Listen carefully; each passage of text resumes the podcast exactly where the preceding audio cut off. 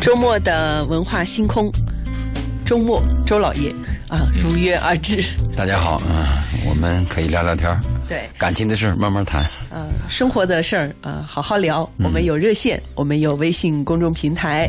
呃，除了直播间里周老爷和贝贝一鸣聊之外呢，我们也欢迎大家在收音机前通过手机来和我们聊一聊天啊。嗯，我们的热线是八八三幺零八九八。对，我们还是谈那个我们的话题啊，如何搞定一个对的人。对，我们的前提是，所谓的对的人啊，就是你喜欢他，也确认他是跟你合得来的，虽然没有根据，只是你认定这个样子，对吗？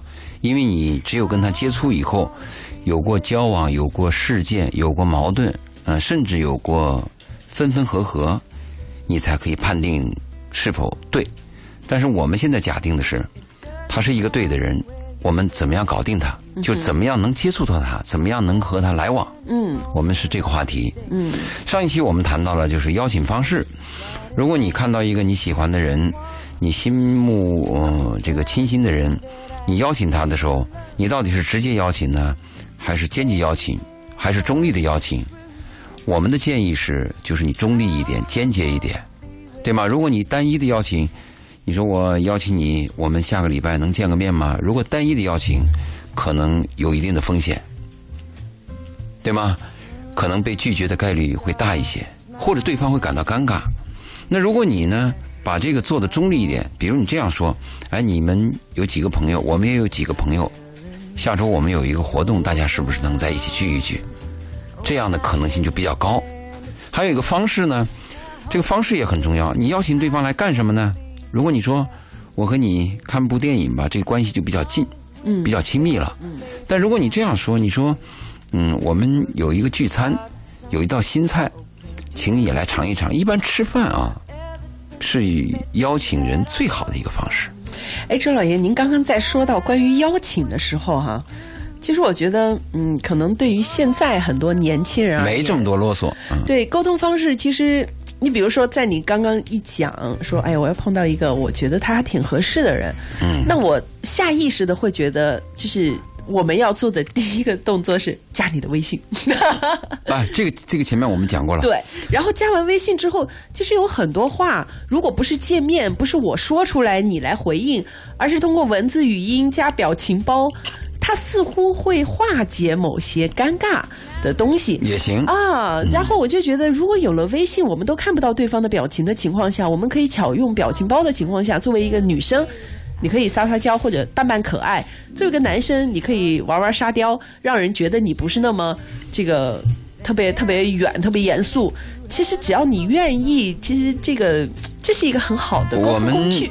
我们就讲啊，现在比原来好多了，因为过去呢，嗯，没有 BB 机，没有手机，很难有联系对方的方式。嗯，现在有这样的方式了，所以加微信的方法是一个最好的办法。是，大家也比较习惯用这个方法。但是我们跟现在谈到的是，就你加了微信，也取得了联系方式以后，嗯，你邀请对方，第一次怎么办？那其实我觉得加完微信之后就可以开始聊天，聊聊你看到的书、听到的音乐、最近碰到的一些人和事，聊熟了，其实自然而然就可以。呃，你说的那个，你说的那个环境，我们在上盘也谈到了。嗯如果是我们在一个聚会当中啊那这个就就已经是当时就就可以进行的了。对啊，我们说的还是有一种陌生，他可能是擦肩而过，或者是只能加一个微信的情况下。嗯，那么你下一步你要想，你再跟他第二次见面的时候，你用什么方式比较好？我的建议就是用中立一点，那您这个建议有分性别吗？分性别呀、当然分性别，男方邀请女方和女方邀请男方，一般来讲，女方会被动一些。会被动一些，嗯，男方呢会主动一些。如果两个人都相爱的话，我也建议男方主动一些比较好，在你的回忆当中呢，比较美好。嗯嗯，那么现在其实我觉得最需要解决问题的大概是被动的女性。但是在啊、呃被动的女性，被动的女性，你就是多参加一些聚会啊，增加自己的曝光率曝光率嘛，对吧？你虽然不能够去占领高地，但是你可以给别人占领你的机会嘛。这个是、是是非常重要的嘛。你比如说有些聚会可去可不去，那我的建议你就去，对吧？有些陌生朋友呢，你看着也不怎么样，但是也去聊一聊，没准还能发现一些闪光点。也许在这次的聚会当中，那个你预期的人他消失了，他迟到了，但是有另外一个人出现了，嗯，这个概率是存在的嘛。嗯嗯嗯。那在这种情况下，我们讲完了如何中立的邀请一个人，那还有一个心态的问题啊，就是你的心态决定了你的行为，甚至决定了你有时候会不会说错话。心态非常重要。我们初次对一个人印象好，我们认为认为他是一个对的人，我们会犯一个错误，我们会失眠，我们会把他想象的非常的完美。其实我们应该客观的知道，人有七情六欲，啊，人生来有七宗罪，每个人的本恶是一样的，啊，他也是人，嗯，他也会吃饭，也会擤鼻子，啊，一样的。所以我们一定要把这个问题搞得客观，就他也是个人，就是当你对他有好感的时候。避免用自己的想象发挥他的长处。我们对一个陌生人有好感的时候，经常会犯这样的错误，用自己的想象放大了对方的所谓的优点。比如说，这个女的嘴笨不说话，我们会认为她矜持，对吗？这个人呢，他心里边有点小诡计，我们会认为他羞涩。啊，有些问题我们真的是同样的一件事儿，你可以从正方、正反两方面去想。你印象好的时候呢，你就会往正的方面去想得多。我建议客观，把这种想象力最好是压一压，往后放一放。呃，还有一个呢，就是你跟一个人有了好感以后，想见面的时候啊，你注意啊，你千万不敢马上就想到什么婚姻了、爱情了，想到了子孙满堂、四世同堂。哎呦，很多人犯这个病啊，很麻烦的。你为什么我说心态决定你的行为？嗯，你说着说就转弯了，人家不怎么怎么回事儿？所以你第一次应该，呃，因为不止一次有男孩这样问我，就说周老爷，我碰到一个我喜欢的女孩，嗯，我想约她，我我怎么表达呢？那我就问他，你明天想干嘛？他说我明天放假。我说你放假以后有多长时间？他说有一天。我说一天你和你最喜欢的女生你想干嘛？他说我想带她去游那个什么什么地方。那你就直接提出来，我带她去什么游什么地方嘛？你把你就是。最喜欢干的事儿，而且对方也能接受的一种朋友的一件事具体事情提出来就完了嘛？你不要满脑子在那憋着爱情，把自己憋个脸红，憋个心跳，最后又说不出个具体的文，很讨厌的。你就说明天有一个什么地方，有一个什么活动，有一个晚会，或者说明天我要具体去到哪游车河，你讲明吗？这个是最具体的，对方就可以接受，对吗？就是他能接受就接受，他不能接受他就直接拒绝了。不，我讲的是心态。不管他拒绝不拒绝，你的心态要准确。就是你明天约他干什么，你千万不敢不敢想一辈子啊！你别想着子孙满堂，我就跟你讲这个问题啊。如果你想着子孙满堂，你想的就不是这么一回事了。你可能普通的简单的生活当中一些细节就变味儿了。所以我一定要告诫，无论无论你对一个异性有有再好的好感，你的第一步怎么走？你明天想干嘛？嗯，这个一定要具体化。嗯，对吧？嗯这是我的一个一个建议吧。那第一次见面的时候呢，呃，注意一下我们的这个装束吧。嗯嗯，着装打扮，着装着装打扮，着装打扮一般，女孩呢她可能会更挑剔一些，她更注意一些。你约一个女孩，好家伙，半小时一小时化妆是常有的事儿嘛。但是男人是不是也要注意呢？有人有有一种理论，就是我是啥就是啥。比如说我平时随随便便，我就随随便便。那还有一种理论呢，就是我要尊敬对方。那我见他的时候，我应该有一个刻意的打扮。嗯。那么这两者之间，你选择哪一种呢？应该中立一点吧。就如果你平时太随便了，嗯，那你还是要注意点。对。对吗？你说有些女女孩就穿个撒拉板、拖鞋就上来，那那怎么行啊？你穿个工装就去约会去了，跟人家吃牛排，这怎么合适啊？可能人家。不怎么在意吧，没有把它放在心上，会就会就会产生这样的情况。对，有可能，因为这个着装是表示你是否尊重对方，对，是，对吗？当然，如果你确实有这种所谓的实力，就高高在上，你认为你可以挑三拣四，有个老一、老二、老三，啊，你也想显出你一种派，嗯，那你愿意怎么样？那是你的事儿了。对，但是我们建议的时候，第一次做事儿的时候，第一次见面的时候，最好中立一点。所谓的中立，就是。普世价值观都能接受的，不要有那种跳跃的，啊，非常离奇的一些打扮。所以在着装上要注意，男士们我就注意，不一定要那么高档，你的衣服，另外呢，你的服装呢要保持干净。啊，你开的车，如果你们家里有三部车的话，最差的最差的一部桑塔纳，那我就建议你选择桑塔纳。啊，这一点比较好。如果你身上有某种优势的话，我建议把这个优势呢收敛一点。比如说你夸夸其谈，说了半天口若悬河，被对方哑口无言，有意思吗？啊，所以你注意一点。如果你的那个就是长得非常的靓丽。你高高在上，呃，那那你就有那种优越感，对方就会有的有一种压迫感嘛。所以我们在第一次见面的时候，服装上要尽可能的简单，但是要干净卫生，对不对？除此在这个问题上，除了你的干净和卫生以外呢，是不是还要注意一下自己的体味，对吧？有些人身体是有体味的，对吧？你像那个在呃。加拿大、在美国，在一些西方的国家，他们上学的时候对学生是有检查的。嗯，就是你上学的时候，如果你身体上今天有体味儿，没有做处理，啊，没有这个喷香水啊，或者没有做处理的话，学校会把这个作为一个一一个记分的，也就是说是一个告诫的东西。嗯，它是在培训当中一个很重要的环节。因为西方人比较容易有体味，有体味儿哈，可能我们亚洲人会好一些。对，在这方面。呃，但是但是也不排除个别的，它确实也会有，嗯。对，那除了这个体味以外呢，这个口腔异味自己也要注意一点，嗯，对吧？那有些人日语他口腔异味，他是因为有病，他这个消化系统有问题，或者是有幽门螺杆菌，或者是吃了大蒜，那这个问题也应该注意一点。反正总之，第一次这个礼貌上的这个问题，我们应该中心一点，应该注意一点，这是非常重要的，嗯。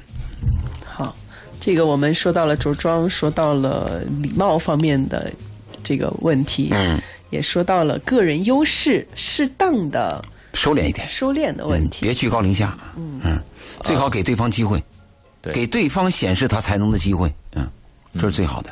我回想了一下，就是我觉得你的过程。不是我的过程，我是在想，其实这个就涉及到最起码的情商问题，嗯。啊，我觉得呃要考虑，我们考虑两个人的情况哈，比如说。这个主动方和被动方，就主动方和被动方第一次见面的时候，他们需要考虑的问题是不一样的。哎，你说的对的，就是我想邀你和你我被邀请我，那其实我们的哎角度是完全不同的。嗯，呃，主动方，刚才周老爷更多说的可能是主动方。我想的是主动方，因为我们讲讲的是如何搞定一个人嘛。我们讲，但是以往被动方是占优势的嘛。啊，是是，被动方呢，可能呃被邀那一方啊，对，很很挺好玩的。就是我刚才想谈到主动方的情况是什么？就是你来邀请别人呢，一定要让别人对你产生好感，嗯，对吧？所以周老爷所说的一切都是让别人觉得我首先是我起码不要反感嘛，哎，有体面，我是相对比较体面的，嗯，比较重视的，中性时对吧？我又能给让你就。我会在意你，就我想知道你的看法呀。我给你机会，就我不会夸夸其谈说我自己，对吧？对，我觉得这个是一个基本的原则嘛，就是你是主动方，所以你的第一次见面要爱护对方，对，是让对方有对你有好感，对你的目标。那么作为一个被动方，第一次见面呢，其实更多的是。判断和审视什么人、什么人、什么东西啊？对，就这个来跟我约我吃饭的这个人，他适不适合我自己？嗯，他会有这些判断。当然，他可能相对来讲也会有一些基本的原则啦，比如刚才我们说的那些主张原则都会有。所以其实是不同的，但是有一个基本目标什么呢？因为我曾经就有过这样一次经历，就是被约还是邀别人？呃，是相对来讲是呃别人是主动方约我吃个饭，吃个饭呢有两个完全不同的经历。第一个呢，就是，呃，第一种经历就是对方的情商很低，他真的是夸夸其谈，讲很多他的领域他很卓越的东西，他想征服你。呃，然后呢，当时我刚好看中医，你知道吧？我当时对我那个中医特别的满意，我就谈了一下中医，然后呢，对方就。说了一大堆中医的不好啊，这就是情商低嘛，明白明白。就是哪怕你真的觉得不好，你没有必要。我们俩第一次见面，就是真的就就这个事情说了一大堆这么分歧的话，对吧？这就是情商低的一个分歧和对立，嗯啊，真的就是一个情商低的表现。然后第二类呢，就是我呃我们在一起吃饭的时候，对方我能明显的感觉到哈，就是对方是非常想给我留下一个好的印象，嗯，对。结果呢？结果就是因为我智商很高。发现破绽，早已洞悉一切。所以我一直用这种就是拆招、借过招、拆招的方式去看待很很多对方的行为。对你这个，因为说到刚才一个问题，也是我们要谈到的啊。呃，我们接触一个陌生人的时候，尽量要朴素坦诚。嗯，就是自己不行就不行，千万别装。你如果装的结果呢，嗯，会有两个，一个是弄巧成拙嘛，被人识破嘛；第二个呢，就是你要装一辈子，那压力太大了嘛。所以最好是我是半斤，我就说我是半斤。嗯，我扮演的角色，我说的话，我的行为就是半斤。我是八两，那我就是八两。我扮演的角色，我说出来的话，我承诺的事儿，那就是八两。所以这个是一定要注意的。有些人就问我啊，我喜欢一个人，我怎么去追他吗？我一再教育，我告诫这些年轻人的意思就是：你坦你坦荡一点，简单一点，朴素一点就可以了。但是你不要说我爱你，你可以说我想你。你我想你是正常的，你要说你爱对方，你知道这个爱不是随便说的。你跟对方连一句话都没说过，你说的你爱他，这是两个不同的概念嘛？所以，因为刚才你谈那个话，我我我我赞同，就是一个人就这样，特别是你如果比较单纯，你想显出你的这种能力，这个要特别谨慎。你面对的一个经历沧桑的人，或者是智商比较高，就像刚才一鸣你说这种情况，一旦被识破，非常的尴尬，减分减分减的很多。嗯。顺带顺带问一个问题：如何搞定高智商的人？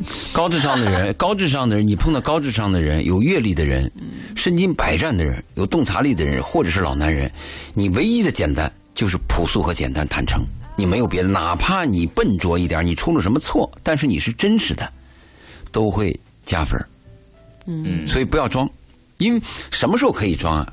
一面之缘可以装啊。我们那个有些。国家领导、国家总统吧，他们西方实际上他们是夫妻关系是很恶劣的，但是他们在选民面前呢，他们要扮演出我拉着他的手，我搂着他的腰，就短期行为可以装。如果你跟这个人是要走近他的，你要长期相处、要亲密接触的，你装什么装啊？装的结果很难看吗？装不了的，人是装不了的。你是什么人就是什么人，所以你要想面对一个你认为对方情商比较比较高。人有生活经历、有鉴别力的人，你就简单一点，老老实实。嗯，这是唯一取可能取胜的方法。嗯，其他的没有，嗯对吗？我们还有个建议呢，就第一次见面的时候啊，嗯，男人有这个毛病，男人的那个荷尔蒙的峰值，它是来，它它来的比较快，女女性她峰值来的比较慢，它有个缓坡期，所以男人容易激动。那男人可能爱上一个女人，当天晚上就想把房产证的名字改成这个女人的。啊，真有这个病，很多人有这个病。所以我的建议呢，男人在第一次见女人的时候呢，不要送礼，不要送礼，嗯，也不要这个夸夸其谈的暴露自己的财富，特别是有些文化水平比较低、比较土豪的人呢，他就认为全世界的人都爱钱，我有钱我就可以征服全世界。这是一个错误的想法，在这个情感世界里边，真的是有很多侵侵权、非常洁净的一些感情。那你就要注意，你谈话的时候，你要尊重对方，呃，你不要去拿钱砸人，也不要去送大礼，这个是切记的。当然，我们说是说，那有些人说我没别的本事，我就拿钱砸，而且我也砸成功了，我砸的又不止一个，你说那有什么用？是不是？那我的建议是，最好是简单一点，嗯，不要去送礼。你第一次送什么礼？你知道对方喜欢什么？你跟他什么关系？什么关系送礼是不同的。比如说，你跟你爱的人送礼呢，在于内容；那么你跟你短期相处的女人，那种情人，她的在哪里呢？它在于价值，在价格。所以你要区分一下。我建议，第一次男人和女人见面的时候，你再爱他，你那个荷尔蒙再涌动。你再心潮澎湃，我们要用那个尼罗河惨案波罗说的那句话，悠着点嗯，对吧？这个有点难啊，说起来有点简单。其实，呃，其实周老爷在一开始说，我们要是对一个人产生好感的时候，对他的想象要保持中性的时候，这个可能在男性的这个部分比较容易做到。但是女性呢，她这个思维，灿烂，她对她这个思维方式吧，她她有点爱想，就是幻想。俗话说爱开脑洞，嗯，尤其是比如说，要是当一个女性对一个男性开始产生好感的时候，她不光自己想。他有可能还要拉着姐姐妹妹一起想，嗯，啊，完蛋，哎，一想就越越想越怎么怎么样，这他有可能真的是脱离实际很远。对，那我们在节目当中跟大家讲说，你得幼稚点啊，你你你不能想的太好了，你尽量客观。嗯，对，这挺难的。对，什么叫做客观？我对一个我开始有欣赏的异性，我如何保持中立客观的去想他？这个。可能对于很多人来讲，这是个未解之谜。嗯，但我们是，其实这个课因为上的比较晚。如果一个孩子，你想想啊，假设我们初中的时候就把这个男女交往的一些礼节课，呃，有很多国家和地区啊，他们就有这样的礼节课。在初中的时候，甚至在小学六年级的时候，他们就有教育什么样的男孩和你走路的距离是应该多远，什么样的男孩可以进你的房间。什么样关系的人可以坐你的床？他是有规定的。很小的小孩的性教育，他们就用一个熊，老师就可以告诉这些孩子什么部位是禁止别人动的，啊，爸爸甚至都不能动的，啊，妈妈应该怎么样？这个都是有教育的。如果这个教育从初中开始就有，贝贝就你刚才说那个，我们的话就可以见效。我们的话在哪里呢？有人有有很多人第一次听节目才听到这个说法。当然，你让他接受就很难了，对吧？初次听到一个新鲜的东西，他都没有反应过来，你怎么让他去化解和接收呢？是吧？问题在这儿。我是觉得大家呢要对人有一个基本的理了解和判断，人性的基本了解和判断。真的，真的是，呃，可能有些人是很年轻做不到，就是二十出头，我觉得你做不到，我觉得很可以理解。呃，你稍稍有点阅历，就工作几年之后啊，还做不到，还那么幼稚的话，我真的觉得你要补上这一课。嗯，就是呃，人都是在，尤其刚接触的时候，都是有光环的，所有人都是会给自己披上一个好看的衣服、好看的面具的。包括我们所有人在刚开始接触的时候，都会，尤其你对他有好感，是容易把他想的很好的。但是这个时候，你往往要给自己泼冷水，就是什么呢？人一定有让。恶的一面、讨厌的一面、冷漠的一面、不好的一面，在他身上都会有。是，所以你要给自己提这个醒，所以你才会能做到我比较客观的看待我跟他的关系。嗯，就有的时候别人夸我的时候，说啊，我觉得你特别好、特别上进、特别聪明的时候，或者你特别怎么怎么样的时候，我都会立刻加上一句话：我没有那么好。嗯，就是我会提醒他，我会说，我也是一个有情绪的人，会发火的人，会暴躁的人，就是。我是非常，因为我是非常能够理解，因为如果你不把这话在这个时候说出来，在未来当他发现这个事实的时候，那对他的打击和对你们关系的打击，那是大上十倍的。嗯，你说的对，嗯，要告诫对方。但是还有一种人夸你的时候啊，他夸的比较中肯，而且能夸到你的心坎上。他夸你的优点啊，就是你自己认定的优点。嗯，这种夸有价值，这种夸会把你的距离拉近。有一种夸呢，夸的是你自己反感自己的东西。啊，你甚至认为这是我的缺点，他还在那夸，虚夸，这个你就比较烦。那种夸到你心坎里的人呢，是知音。嗯，但还有一个量级的问题，比如说你的导师夸你啊，一鸣你进步了，这两年看到什么，你心里的感受也是不一样的。嗯，对，反正这个我们虽然说的是这个男女之间的这个刚开始的交往，但你发现没有，男女之间刚开始的交往真的是还挺。社会化的交往的，就是我们社会上的时候，那些 尤其刚开始接触的那种很多的规则，都会应用到男女之间刚开始的这一方面。社交礼仪，基本社交方面的东西啊。嗯，好，大家现在收听到的是咱们先锋八九八的文化星空。每周五的时候呢，我们邀请周老爷过来跟大家聊聊感情、聊聊生活这方面的话题。嗯，感兴趣的朋友呢，也可以通过我们的热线八八三幺零八九八参与到节目当中，和周老爷一起来聊聊天。或者是在我们的微信公众平台当中搜索“文化很有料”，可以回复“周老爷”啊，周杰伦的周，老师的老爷爷的爷，然后呢有我们周老爷的这个微信二维码弹出。您在添加的时候记得说明一下是咱们文化星空的听众。我们在半点的宣传回来之后，再接着和大家来聊聊天。文化星空，敬请共赏。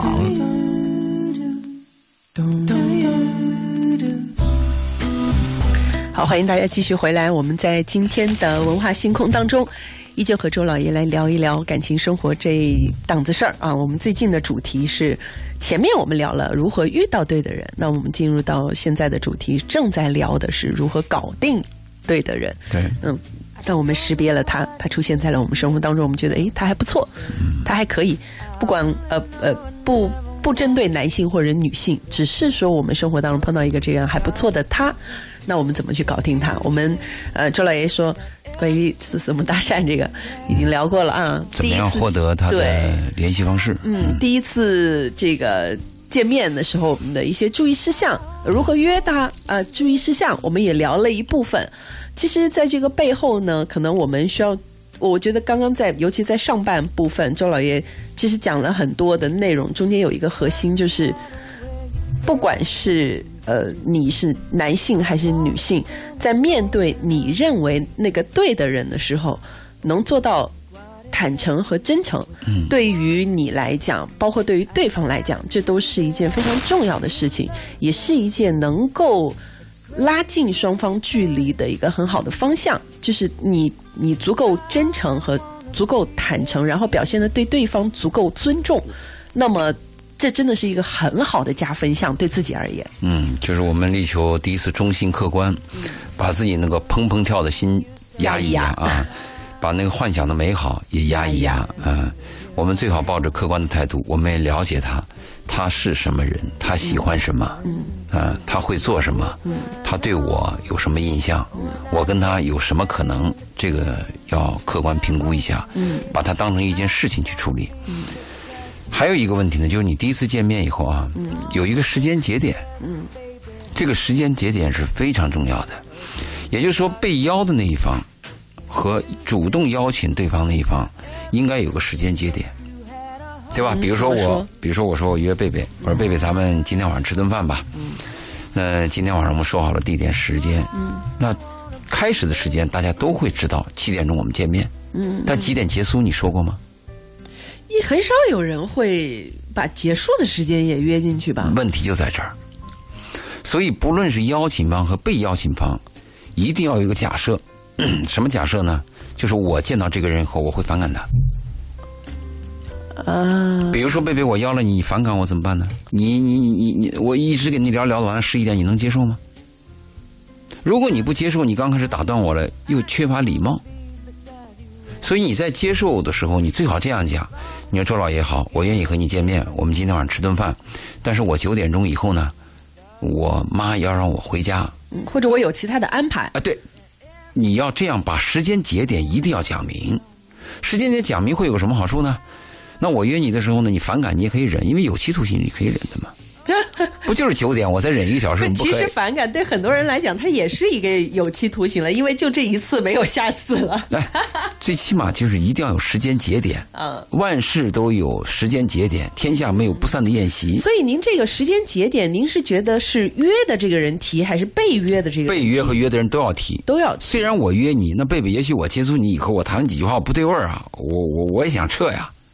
嗯，这饭还没吃两口我就想走，怎么办？但是也也存在这种，比如说我要约周老爷，可是我又希望，比如说我们如果双方感觉都还不错，我们是不是除了这顿饭，我们还可以再约接下来的活动？哎，这就是我刚才说的时间节点，一定要在第一次结束。我们先想啊，先假设，嗯，你反感对方，这个时间节点要有，对吗？那你现在假设我喜欢对方，时间节点依然要有。什么事就怕过，最难做到的是适可而止。彼彼此之间擦出火花，也不要今天晚上就拉着手去干什么事儿了，还是应该有个时间节点。嗯嗯。就我们今天就是说九点钟好，九点钟好，我们这样的话，你下次还有个缓和吗？时间节点一定要谈。我们很多约会的人就缺乏时间的节点，光有开始没有结尾。人人和人的关系啊，结尾非常重要。你在回忆当中，你和一个人的恋爱初期和分手这两点。在你的印象当中非常深，所以刚开始见面的时候，不论什么关系，我们要有时间节点，告诉对方好，我们九点钟，哎，七点钟好，我可以给你吃饭，两个小时时间够不够啊？一个半个一个半小时可以吗？啊，两点十九点钟可以的，好。他说我我我妈她晚上这个，嗯，十点钟她等我，她一定要锁门的。或者是呃我有什么工作，明天一定要上班的，就这个时间节点一定要有。嗯，这是我跟大家的一个建议。再一个，如果是女孩啊，就是我们说的被约房，一般被约房，我们假定她都是女孩，多数是女孩的话啊，一般是吃饭嘛。嗯，吃饭的时候，男孩男人会这样说：“你喜欢吃什么你就点什么吧，看看你喜欢吃什么。”因为男人和女人的关系是，男人熟了以后才自以为是，在初期陌生的时候，男人都是彬彬有礼的，嗯，都是 gentleman 的，他会让女方先点菜。呃，男人嘴上说。呃，你不要计较啊！你喜欢吃什么就点什么，你可别傻呵呵的，真以为我喜欢吃什么就点什么了，是不是？你应该翻过来问男方，你可以接受辣椒吗？或者太咸一点东西你能吃吗？或者你不吃什么？哎，对，这个你应该礼貌的、客观的问对方。有些女孩啊，男孩也有这毛病啊。我因为一般说女孩，女孩就要批评我，男孩有没有就自以为是嘛？就把自己摆在第一位习惯了，别人问我什么喜欢吃什么，我啪啪就点，好像我真成了那个甲乙双方了，我成了甲方的乙方了。就是你让我点我就点，我都不问对方。一个女孩在第一次点菜的时候，应该点价钱比较适中的，当成一顿正常的餐食的饭，而不是当成当成一次宴请。男人跟你第一次见面，凭什么就要宴请你？你姓啥为老几？要搞清楚这个关系。尽管我们反对 AA 制，那我的建议是：如果你这个女人刚开始对这个男人接触了以后就有点反感，这顿饭你争取 AA 制。如果你有好感，那就接收了。接收不等于想点什么就点什么。刚才就是贝贝讲的那个，翻过来问一下对方你喜欢吃什么？嗯，这个情商很高，这一点加分的。就除了我可以点一些比较适中的菜品以外呢，我还会返回来。关心一下对方，你喜欢吃什么，非常重要。嗯，这个其实它涉涉及到一个就是进退有据的问题，就是我们做事就是跟周老爷之前讲的时间节点有异曲同工之妙，就是要有节制，任何事情都不要过火，要知道我现在的立场跟状态，自知之明，对，始始终知道自己姓啥为老几，非常非常重要。即便你在那个制高点上。皇帝对私下都要有所敬畏。吃饭的时候，切记啊，不要用吧唧嘴。啊不不。如果最近这个吧唧嘴挺火的，最近是一直都是。好吧。现在真的还有人说话呃吃饭吧唧嘴的，真的大家可以自自我反思一下。呃，如果是一个小女孩啊，初出茅庐。那你说吧唧嘴的话还可以理解。我记我记得有一次我在跟别人吃饭，他吧唧嘴了，你觉得很可爱是吧？呃，二十年前，二十年前吧，我一个哥们儿跟我说，说你帮我去接一下我们公司来了个小女孩儿，嗯，她要到我们公司工作，嗯，我刚好离那个地方近嘛，我就把她接过来了。我开了车，她就坐在我的副驾驶。这个女孩儿就是刚出出家门那种很单纯的小女孩儿。他把那个脚就踩在我的公文包上，我的公文包在我的副驾驶的地下，我忘了拿了。哎，下车的时候我才发现，他说，他问了我一句话，他说这个是脚垫吗？下车的时候才问了我一句，他说这个是脚垫吗？就有这种单纯的情况发生，完全有可能。如果他是吧唧嘴，那你不喜欢是你不喜欢的问题了。但我相信，一般在二十多岁是上过大学、有一定教养的人，他第一次跟你吃饭不会吧唧嘴。呃，如果面条很好吃，有那个呼噜呼噜的声音，那他有可能别吃面条，剃头。哎呀，我觉得今天我们聊的真的是最起码的基础，最最最基础的。嗯，不管是跟你喜欢的人，还是跟同事、跟领导，还是跟你的客户，嗯，都是最起码的一些社社交原则。对你夹菜的时候呢，你你就夹自己菜这边，别翻，千万别翻，不要越过菜盘夹对方的。也不要翻，也不要站起来夹对方的菜啊。还有一点很重要，就是避免用自己的筷子给对方夹菜，是吧？当然了，你比如说你夹给我，我吃不吃？如果我讲究的话，我计较的话，有些人有洁癖的，嗯嗯，应该用公筷。哎，我跟你讲，其实我像我就比较不怎么。讲究哈，如果我对面人讲究成这个样子，我就觉得没在没法在一起过，真的。哎，是这样，你可以你可以考虑这个个人的偏好，但是作为礼貌来讲，如果你是讲究的，假设你是讲究的，嗯，对方拿他的筷子给你夹菜，他很热情，你愿意吗？我们在中国的餐桌上发现很多这样如果是，我的话，我会考虑以后调教他。如果觉得他可以栽培的话，就就你喜欢的话嘛，对对。如果我不喜欢的话，那他更没更不用说了嘛，对吧？你说的理由但我所有觉得第一次。见面就跟人夹菜，这个感觉怪怪的。一般来讲不会，两个人在一起吃饭一般不会。对，对，我就提提醒嘛，啊你提醒提醒有些人过分热情嘛，还有吃西餐的问题，我也觉得很好玩。就有的时候宴请别人吃饭呢，啊，尤其是对方的社会阅历比较浅的时候啊，吃西餐其实对对方还是挺那什么的，嗯，挺考验的像我以前，我像我刚出大学校门的时候，我吃的第一餐西餐是在一个朋友的培养下，他就是专门培养我去吃西餐的。哪个手拿刀，哪个手拿对，叉，怎么去切肉，怎么的，我才我才有基本经验去一吃西餐，而且就是很容易，我觉得第一次吃饭还是不要吃西餐了，尤其是宴请方啊，要考虑到这一点。对，有几个雷区不要踩的啊，面条啊、西餐呐、对。汤汤水水过多的菜不要点。还有不要去绿茶外婆家这种地方，为什么？经常排不到队。就你们你们约了八点吃饭，然后你们七点半到了那，然后排队排到了九点钟才吃上拜饭。，我要走了。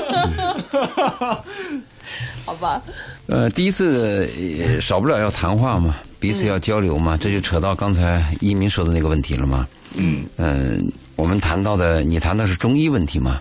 我们第一次谈话的时候，我们还是要谈一些不疼不痒的问题。今天下雨了，嗯，后天刮风了，嗯，我们要谈一些中性的问题，不疼不痒的问题。我们避免谈价值观，注意避免谈价值观。假设第一次你对对方有好感的话，尽量避免谈价值观，因为价值观的谈话会出现一个问题。如果对方比较激烈的话，他会暴露他的价值观，他会亮出来他的底牌，跟你发生对峙。如果他反感你的话，他会缄默。所以我们第一次要避免谈一些政治问题啊，什么价值观的问题啊。价值观的问题就社会话题吗？呃，不，价值观是你你你的问题，你你认为什么是对的？啊，这就是很糟糕对啊！你比如说，我认为一个人呃马无夜草不肥，呃人无横财不富啊，就要搞一点什么乱七八糟才能赚钱，那这就是你的价值观，啊，是不是？那有些人认为我的孩子就要学会数理化，走遍天下都不怕，这就是你价值观。那有些人就认为我的孩子应该是懂得世俗情话，懂得行为规范，要懂得爱别人，嗯那这就是他的价值观。我觉得我还是认同这一点，就是价值观如果不同，很容易争吵起来，很容易就是第一次吃饭很不愉快。但我同时抛出第二个问题：你在一起过日子以后，总是要涉及到价值观的。注意啊，对我说的是第一次。所以一般像我啊，我都是通过旁敲侧击的去了解他的价值观。所以碰到一个高情商的人，真的很头疼。这这个是我们要谈第二次和第三次一个方法。哎，你你最后最终一定要了解，要知道对方讲，要知道他的底牌但是要一步一步来，啊。因为第一次有个问题啊，假设你第一次谈了价值观，后面谈什么？不，第二次第二第二次对方就拒绝跟你见面了以后啊，嗯，有一个问题你会疑惑，就是他为什么否定了我？你不知道，嗯他到底是因为价值观否定了你呢，还是就是讨厌你这个人？如果你不谈价值观，都是中性的，最后他否定你，你可以得出结论，他讨厌我这个人，他排斥我这个人，那我没办法了，对吗？如果你第一次又谈了价值观，两个问题搅在一起，两个变量，你就很难判断。所以我们第一次见面的时候，应该谈一些不疼不痒的问题。嗯，你家你家在哪里？啊、那个天气，嗯、下不下雨？呃，空气新鲜不新鲜？就谈一些这这些问题，嗯尽量谈一些这种问题，一定要避免谈价值观、谈政治、谈宗教，一定要避免谈这个问还。有个问题啊，有些人吃饭真的不讲话的，不讲话，不讲话的，他邀请你吃饭哦，他就是安静吃饭。你就好好玩，这个大千世界无奇不有，真的，就是闷头，真是闷头吃饭，吃完饭买了，就是吃完了就再见了。哎，你你你你这个说还是我我这个要提到这一点，就刚才一鸣说到这一点啊，在对方进食的时候，避免谈话。嗯，对方吃的正香，一口一一口菜没有咽了一半，你给人提个问题，你说对方到底要不要看你的眼睛？对方是把筷子放下来呢，还是吃东西？